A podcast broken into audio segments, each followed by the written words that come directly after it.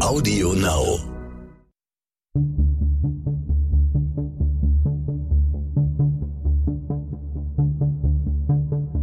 Wie überführt man einen Mörder? Warum werden Menschen zu Tätern? Und welche Abgründe können in jedem von uns stecken?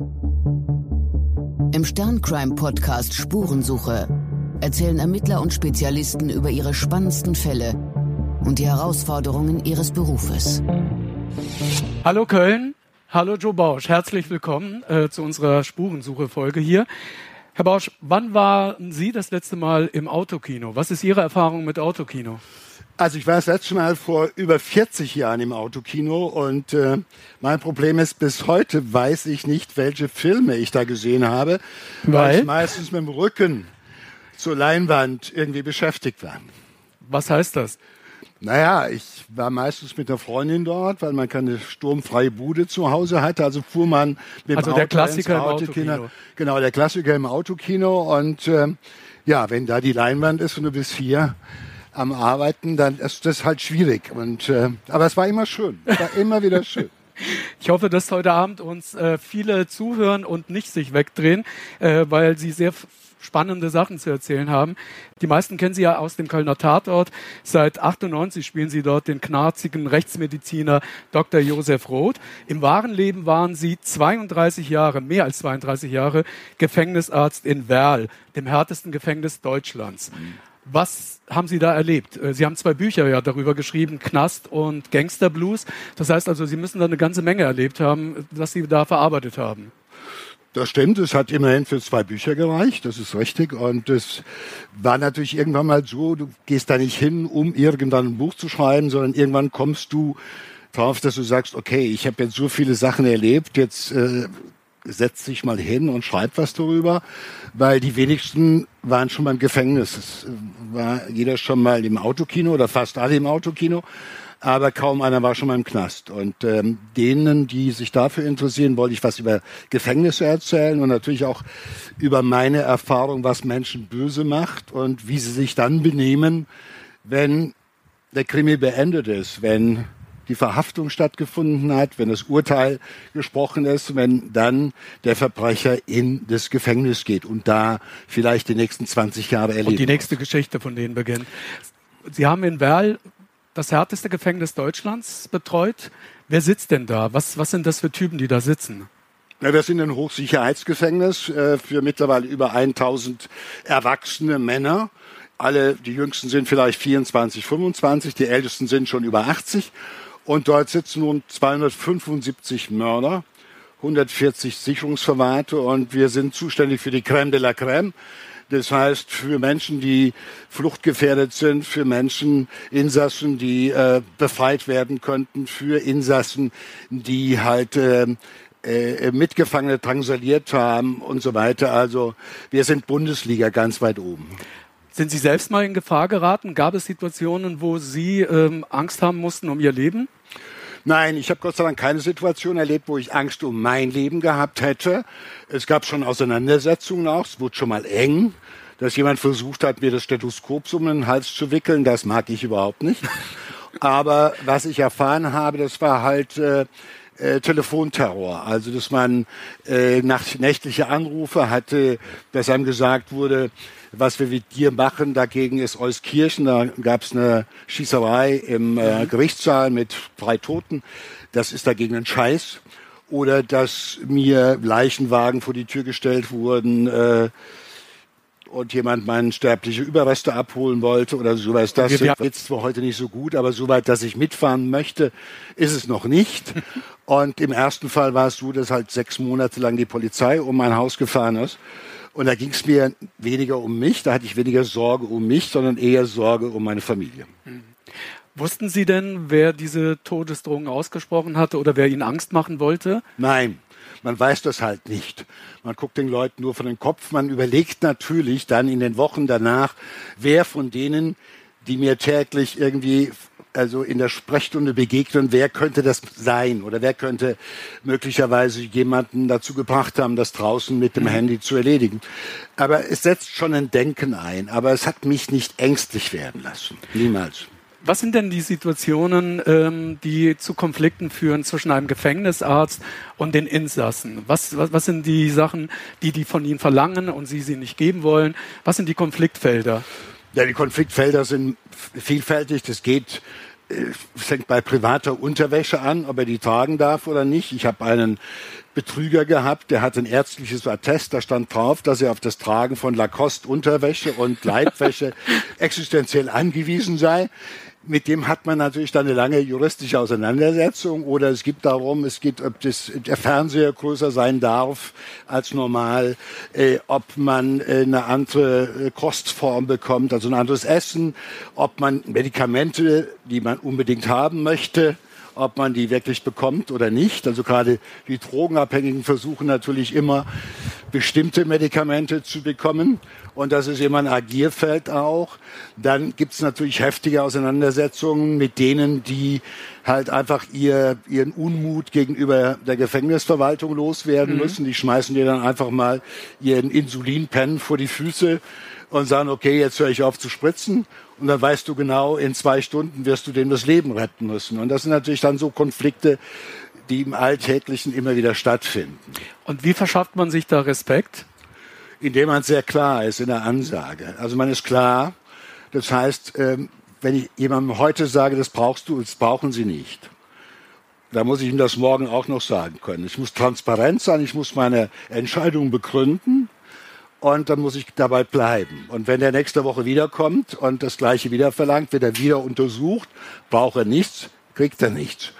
Und man muss auch authentisch sein dabei. Das heißt, wenn jemand merkt, dass du unsicher wirst in deiner Diagnose, dass du unsicher wirst, äh, ob du wirklich das Richtige tust, dann hat man dich. Und deshalb musst du sehr klar sein in deiner Diagnostik und du musst von dir auch überzeugt bleiben. Und es kommen ja auch Leute zu Ihnen, ähm, nicht nur, weil sie was von Ihnen wollen, sondern weil Sie ja einer der wenigen Menschen in so einem Gefängnis sind, wo die auch mal, glaube ich, sich einfach mal hinsetzen und Geschichten erzählen können, Ihnen vielleicht auch mal etwas erzählen, was Ihnen auf der Seele liegt. Also, dass Sie auch eine Art Beichtvater werden für viele dort. Naja, man muss überlegen, ich bin der Einzige im Knast, der jemanden anfasst, ja, nicht um ihn abzutasten auf Waffen oder gefährliche Gegenstände oder um ihm die Handschellen anzulegen. Mhm. Äh, ich bin der Einzige, der sie anfasst, um sie zu untersuchen. Bei mir ist man nackt, anders als im Beichtstuhl, da ist man selten nackt, hoffe ja. ich jedenfalls. Und das sind dann immer die Situationen, wo der eine oder andere gesagt hat, ach, äh, Sie sind doch Arzt und haben Sie mal Zeit. Ich will Ihnen gerne was erzählen. Und äh, das sind ja schon mal intime Situationen, vergleichsweise intimere Situationen, in die man halt mit einem Patienten gerät. Und äh, ich war immer sehr interessiert daran, Geschichten zu hören. Was ist da vorher gelaufen? Was läuft jetzt im Augenblick? Worum geht's Ihnen eigentlich? Und ähm, vielleicht haben Sie auch das Gefühl gehabt, der spielt im Krimi, der hat schon Verbrecher gespielt, mhm. der sieht aus wie ein Verbrecher also der hört mir auch am ehesten mal zu. Und Sie haben eines vor allem gemerkt, ich war nie voreingenommen, ich hatte keine Ressentiments. Ich war immer interessiert, ehrlich interessiert an der Geschichte. Sie haben ja eine Geschichte erzählt, dass ähm, einer, der gerne Bilanz ziehen wollte, also Bilanz, was er alles in seinem Leben gemacht hat und was alles falsch gelaufen ist, bei Ihnen war, es war ein Wochenende äh, oder kurz vor dem Wochenende und ähm, sie, sie, sie merkten, der will was loswerden, aber sie, sie, sie haben auch nicht richtig mitbekommen, genau, was will er denn alles loswerden. Sie haben sich ein bisschen Zeit genommen, also sie hatten aber nicht so viel Zeit mit, für ihn. Was war das für eine Situation? Was wollte er erzählen und was ist danach passiert mit diesem Mann? Na gut, es war ein junger Mann, ungefähr Mitte 30, der bei mir auf der Station lag, weil er schon zwei ernstzunehmende Suizidversuche begangen hatte. Er stand kurz vor seinem Urteil in einem großen Landgerichtsprozess und da ging es halt eben um verschiedene Raubüberfälle in hohen Beträgen, 700.000, 800.000 Mark damals. Mhm. Und er galt als der Drahtzieher und als der Boss einer Bande. Und er hat aber nicht ausgesagt über seine Mittäter, also vor allem über die Hintermänner, die vermutet wurden. Und er war in der, in der großen in dem großen Problem seines Lebens, als er sagte, Doc, wenn ich die Hintermänner verrate, Man hat mir zwar angeboten, da kriegst du keine 15 Jahre, sondern kriegst du nur 10. Aber wenn ich sie verrate, ist das Leben meines Kindes, was gerade geboren war, und meiner Frau ist in Gefahr. Also das kann ich nicht. Das werde ich auch nicht tun. Und um diese Last, die auf ihm lag, loszuwerden, hat er mir im Endeffekt dann innerhalb von drei Stunden sein Leben erzählt, seine Geschichte, die irgendwann mal anfing mit äh, im Schrotthandel, in irgendwelchen Verlegenheiten, in die er gekommen ist und dann angefangen hat, kleine im Hinterhof Autoradios zu verkaufen, Schrottteile zu besorgen, Handys zu besorgen, mhm. was man so macht und dann halt eben die großen Raubzüge zu machen. Aber er hat mir nicht erzählt, wer ihn beauftragt hatte, einen großen Berg, hier so ein Gelände so groß wie hier, da hatte er Leute, die ihm gesagt haben, hier packst du Reifen hin. Und dann kriegst du eine Maschine, mit denen kannst du die Reifen schreddern oder vernichten. Und irgendwann war der Platz voll. Und er hat die Leute gefragt, was ist los? Wann kommt die Maschine? Und da hat man ihm gesagt, du kriegst keine Maschine, aber du kannst sie anzünden. Und das hat er auch dann gemacht und so weiter. Es gab also das Problem, er konnte die Hinterleute nicht nennen, ohne seine Familie zu gefährden. Und das hat er mir alles erzählt und ich merkte ihm rausgeben, der ist, der wird bilanzieren und habe überall Ausrufezeichen drauf gemalt. Achtung, suizidgefährdet, suizidgefährdet. Er wurde dann nach dem Urteil, wurde zu 15 Jahren Knast verurteilt, wurde er in ein anderes Gefängnis verlegt, weil er war soweit gesund. Und da hat er es gleich am ersten Wochenende, an einem Sonntag geschafft, in der ganz kurzen, unbeobachteten Zeit sich umzubringen. Wie haben Sie dann davon erfahren und was hat das mit Ihnen gemacht?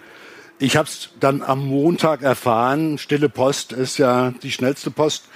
Und ich war natürlich entsetzt. Es hat mich auch ziemlich mitgenommen, weil ich merkte, er hat mich sozusagen zum Zeugen seiner, zum letzten Zeugen seiner Geschichte gemacht. Und äh, das bei dem Mann mhm. hätte ich es gerne verhindert. Aber ähm, es hat mich wachsam werden lassen für alle anderen Gespräche, die ich später geführt habe. Gott sei Dank sind ja viele von uns noch nie in Berührung gekommen mit einem Gefängnis. Äh, nehmen Sie uns doch mal mit. Erzählen Sie uns doch, was passiert hinter diesen äh, Mauern. Äh, ist ja eine Welt für sich. Was ist mit Tagordnung? Was ist mit Drogendeals und äh, eine eigene Wirtschaft, die da stattfindet? Na gut, es gibt, äh, also es gibt dann Drogenhandel im Gefängnis. Drogen kommen in das Gefängnis hinein. Es ist ein großes Problem, was wir haben. Wir haben zwar Spürhunde, Drogenhunde, aber die sind nach einer halben Stunde so ballerbreit, die kannst du den ganzen Tag nicht mehr einsetzen, so dicht sind die dann, weil so viel da ist. Das kommt halt durch Besucher hinein, es kommt durch äh, Transporte mit Materialien, die angeliefert werden in die Arbeitsbetriebe dort hinein. Es kommt mittlerweile mit kleinen Drohnen, die kosten 25 Euro. Da kannst du quasi das Handy oder die Drogen an das Zellenfenster schon liefern. Also und das kriegt keiner mit, dass die Drohne dahin fliegt? Naja, die ist ja leise und wir versuchen ganz viel dazu machen, gar keine Frage, aber die meisten Drogen kommen halt inkorporiert, also in Körperöffnungen versteckt dort hinein, werden wieder verschluckt und weiter. Das ist eine ganz äh, also unappetitliche Angelegenheit, aber sie sind halt sehr teuer. Das ist das eine. Es gibt also einen Drogenhandel. Und es gibt natürlich auch eine Hackordnung. Das haben Sie ja gesagt. Eine Hackordnung, die halt diejenigen durchreicht nach unten, die von Anfang an schon, sage ich mal, wie die geborenen Opfer aussehen. Ja, wer, wer, wer, ja. wer, ist so ein Geborener? Das sind weichliche, ich sage mal, äh, Jungs, die, die schon die Angst, den sieht man schon die Angst an. Die suchen ganz schnell nach einem starken Beschützer auch und sind dafür bereit, vieles zu tun. So. Dann gibt es natürlich diejenigen, die von Anfang an in der Hackordnung ganz oben stehen. Das sind die Jungs, die in den ersten Wochen und Monaten meistens in Handschellen und Fußfesseln irgendwie über die Höfe geführt werden. Das kriegt ja jeder mit wenn die halt wie Charles Manson in Ketten dort entlang geführt werden, dann hast du natürlich schon mal ein Mords, ein Mords, im wahrsten Sinne des Wortes, ein Mords-Image. Und wenn sich dann noch rumspricht, du bist dann mehrfacher Mörder, du hast an einem Abend irgendwo drei Leute weggeknallt, oder du hast irgendwie, warst schon mal in der Zeitung, deine Fresse war schon mal auf dem Titelblatt, dann hast du natürlich ein gewisses Renommee.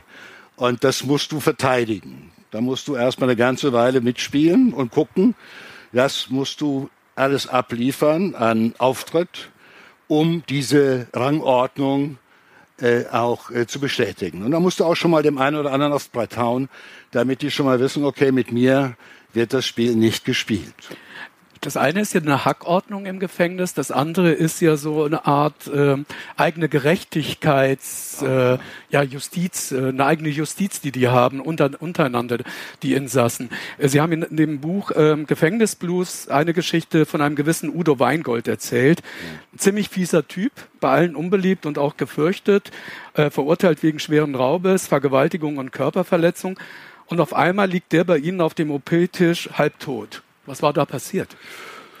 Ich will eins noch vorwegschicken, was äh, wichtig ist, um das System Gefängnis zu begreifen.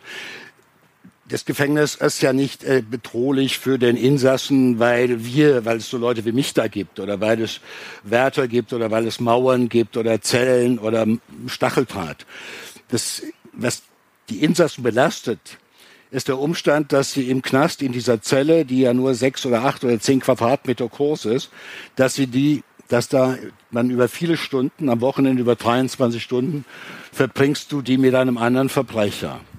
Zu Hause weißt du, meine Frau, meine Kinder sind keine Verbrecher. Vielleicht auch meine Nachbarn nicht, je nachdem, wo du wo aufgewachsen du bist. So. Aber hier weißt du eines, der Typ, der über mir schläft, in Griffnähe, der in Griffnähe in dem Bett neben mir schläft, ist definitiv auch ein Verbrecher und manch einer ist härter von denen. Und das ist das, was die meisten doch tatsächlich wahnsinnig belastet. Mhm.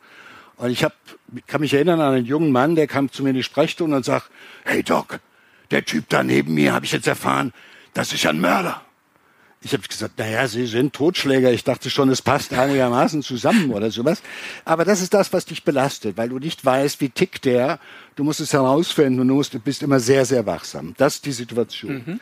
Jetzt kommen wir zu Udo Weigold. Udo Weigold ist so wie wir immer sagen, ein Kind des Vollzuges. Also ein Typ, der schon in der Jugendhaft gewesen ist. Es gibt so acht, neun, zehn Prozent der Insassen von Gefängnissen, die werden eigentlich, die verbringen die längste Zeit ihres Lebens im Gefängnis. Und die sind verantwortlich für über 75 Prozent der schweren Verbrechen. Das sind also Jungs, die sind durch Knast oder sowas schwer zu beeindrucken, muss man einfach sagen so. Und so ein Typ ist Udo Weigold. Udo Weigold ist im Knast im Endeffekt aufgewachsen. Äh, er ist so ein Typ, der muss man sich vorstellen, so eine Mischung aus Pornostar und Affenkönig. Ja? Also einer, der sehr viril ist, äh, Muskeln zeigt, viel Sport macht und der dafür bekannt war, dass er seine Mitgefangenen drangsaliert, dass er die quält, dass er Schwächere halt einfach ausnimmt, denen äh, den Einkauf wegnimmt, einfach sich nimmt. Und in der Hackordnung ganz In der Hackordnung ganz weit oben. Hat so ein paar Leute um sich herum, so zwei, drei Spackos, ne, die mhm. dürfen ihm zugucken beim, äh, beim Trainieren und so weiter.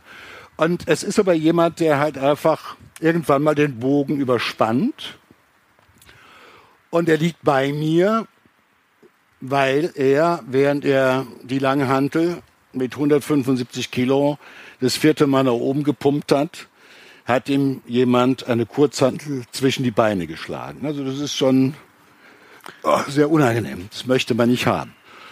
Und man muss eines wissen. Es gibt so einen Satz im Gefängnis, der heißt, irgendwann ist so ein Punkt erreicht, da ist kein Sprechen mehr.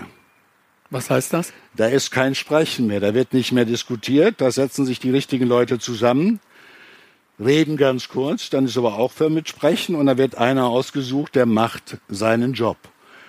Und es ist ja so, du findest ja nicht einfacher jemanden Spezialisten für Körperverletzung oder Totschlag als dort. Als im Gefängnis, weil du, wenn du draußen hier einen in Ports oder Köln suchen müsstest, wo würde man hingehen? Also da weiß man aber, der hat das schon mal gemacht, der kann das. So.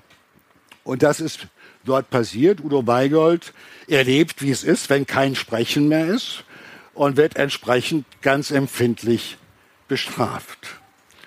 Und ähm, wird dann auch in den, äh, äh in, er überlebt das natürlich mit schwersten Problemen. Er wird nie wieder einen hochkriegen, er wird nie wieder irgendwie ordentlich pinkeln müssen, er wird sich irgendwo auf die Toilette setzen müssen und wird das Zeug rauskramen müssen, um zu pinkeln. Also für eine für ein Alpha-Tier wie er die Höchststrafe. ist das die absolute Höchststrafe. Und er sind natürlich auf Rache.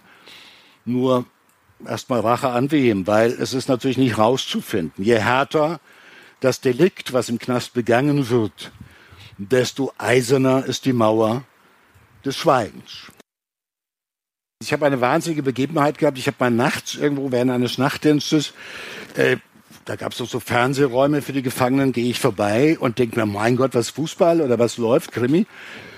Alles war voll und was guckten die? XY ungelöst.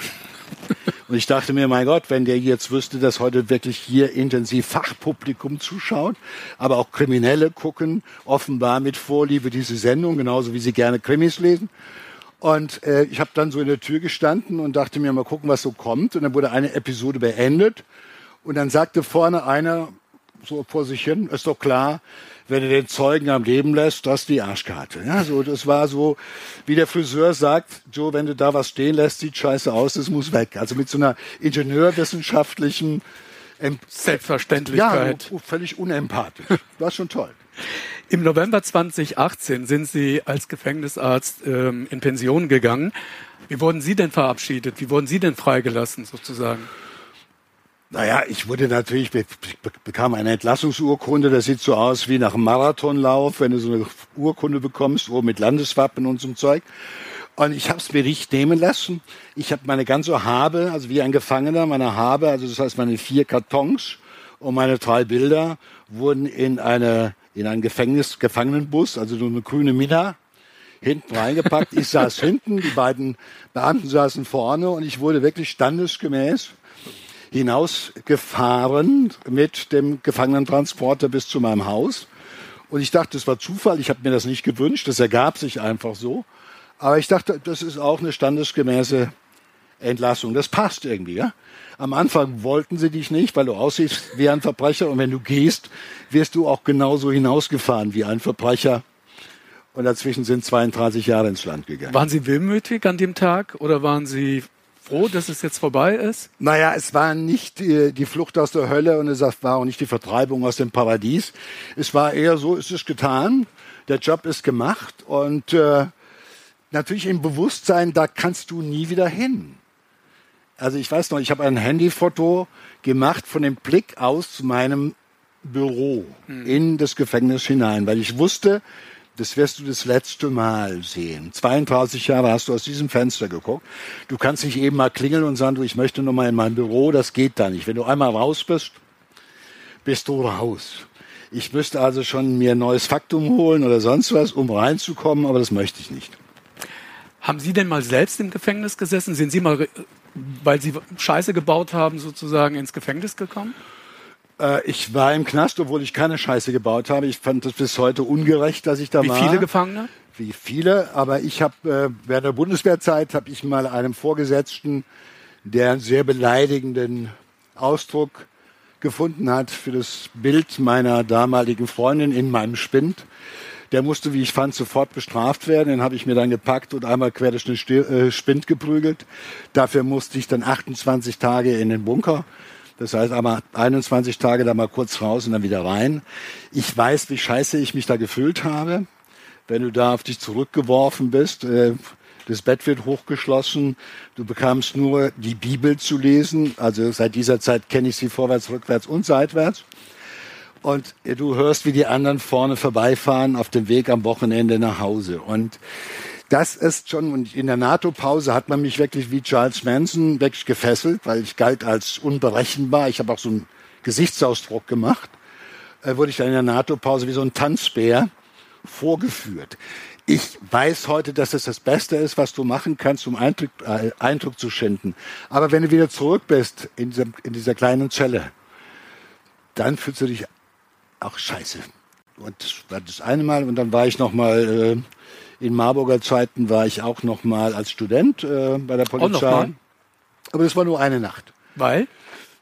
Weil ich äh, Lärm gemacht hatte an einem Rollladen, weil äh, ich wollte noch nachts irgendwo hin und hallo und hatte mich vertan und wurde verhaftet und wurde dann halt eben nachts um drei Uhr haben mir Polizisten gezeigt, was alles möglich ist mit Studenten. Die mochten keine Studenten und ich war natürlich auch Ja, ich habe sie ein bisschen provoziert mit Worten und habe dann kapiert, was kommen kann. Und jedenfalls, als ich dann da unten unter einer bayerischen Bettwäsche, ich werde es nie vergessen, blau, grau karierte Bettwäsche und ich lag da unten, hatte damals so eine Matte bis hierhin. Es gibt Fotos, die beweisen, dass ich mal Haare hatte bis über die Schultern herunter. Und das war auch nicht schön. Also ich kenne das Gefühl von Ohnmacht wenn du hinter einer Tür sitzt, wo du keine Schüssel für hast, wo du warten musst, dass jemand irgendwann mal kommt und schließt auf und musst dann wieder ein paar Schritte gehen, stehst vor der nächsten Tür und du hast wieder keinen Schlüssel für diese Tür. Und vielleicht heute hier in Köln, vielleicht ein bisschen auch praktische Lebenshilfe. Ich finde, ja, wir sollten klar, das auch machen wir. heute praktisch, meine Damen, das ist ja bei uns so, wenn du im Knast vor, vorgeführt wirst, da wirst du aus der Zelle geholt, du trittst raus, du wartest, hinter dir wird zugeschlossen, du gehst fünf Meter weit bis zur nächsten Tür, der Beamte schließt aus, sagt bitteschön, du trittst durch, wartest wieder. Meine Damen, wenn Sie mal einem Typen begegnen, der intuitiv vor Türen stehen bleibt, sollten Sie vorsichtig werden. Wenn Sie hingegen jemanden haben, der Ihnen bereitwillig Türen öffnet und hinter Ihnen auch wieder schließt, kann es sein, dass er im Knast arbeitet. Das ist dann die bessere Lösung, auf jeden Fall. Ich finde, das ist ein wunderbares Schlusswort. Herzlichen Dank, Joe Bausch, für diese Einblicke in den Gefängnisalltag. Vielen, vielen Dank. Gerne. Dankeschön. Audio Now.